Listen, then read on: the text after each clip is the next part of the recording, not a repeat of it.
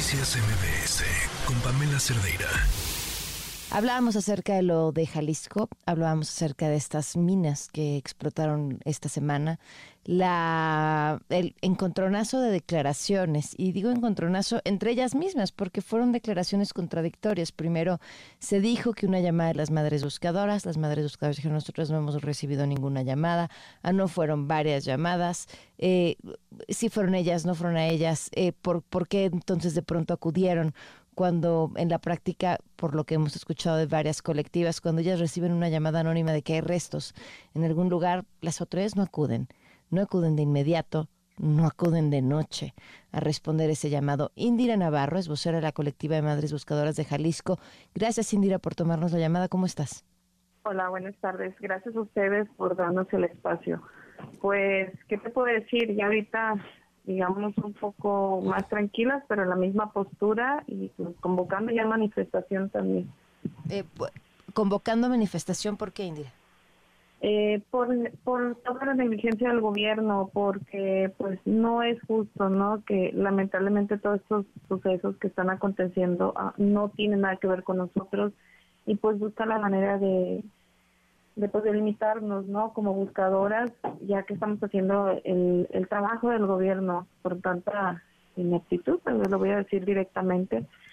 Y pues no, no es, no es un tema que se pueda tapar eh, con un dedo, ¿no? Aquí en Jalisco, que es el primer lugar en desapariciones, eh, la Jomulco, el lugar donde más fosas se han encontrado.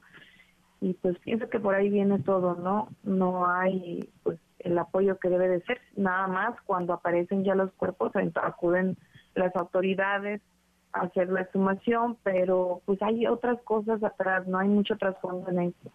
A ver, cuando ustedes reciben una llamada anónima, ¿el procedimiento cuál es y cuánto se tardan normalmente las autoridades en generar ese operativo para ir y buscar en ese lugar donde aparentemente podrían encontrar restos?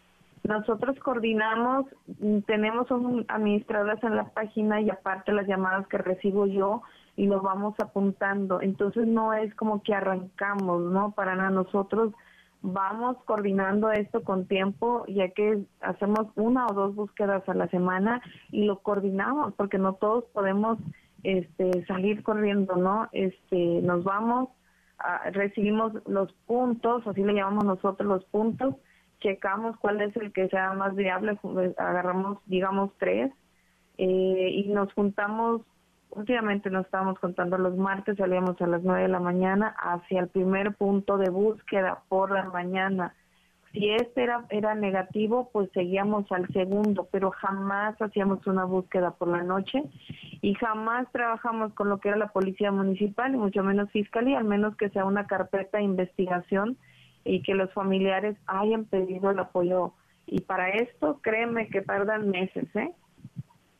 O sea, sería absurdo pensar que si se recibe una llamada anónima, de inmediato vayan a buscar. Exactamente, al menos que nosotros ya hayamos expuesto la fosa, bueno, que hayamos encontrado la fosa y nos hayamos percatado que eran cuerpos, que son cuerpos o un cuerpo expuesto.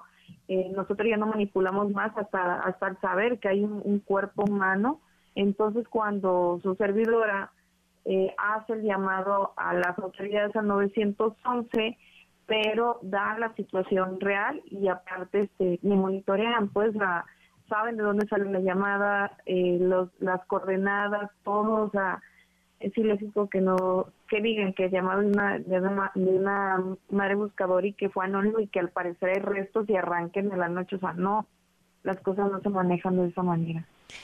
¿Qué, te hace pensar todo lo que está pasando y esta serie de declaraciones y la intención de involucrarlas? ¿Simplemente para dejar de apoyar en las búsquedas, dejar de buscar? ¿O, qué, qué, es lo que hubo detrás de esto?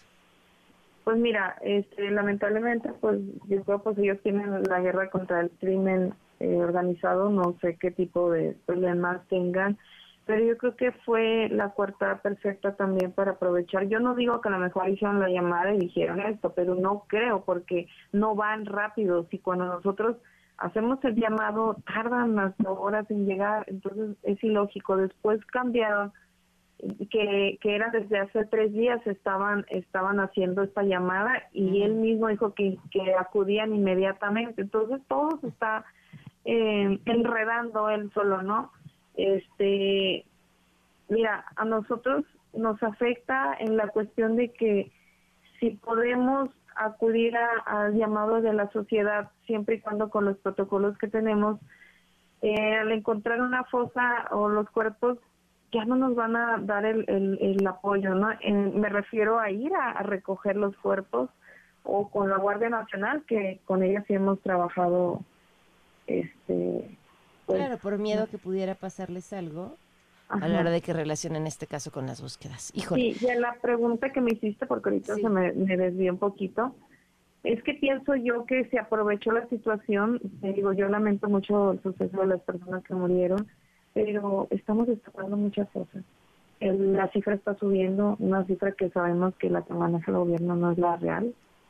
Entonces, pienso que quisieron pararnos porque pues lo hacemos por nuestros propios medios y ahí el gobierno pues, no puede intervenir y quiero que era la era la coartada perfecta para pararnos en seco como como él pensó que lo iba a hacer pero no se pudo no se va a poder te agradezco mucho eh, Indira que nos hayas tomado la llamada y sabes además que este es tu espacio Gracias a ustedes por el espacio. Gracias. ¿Qué, qué datos, eh? Noticias MBS con Pamela Cerdeira.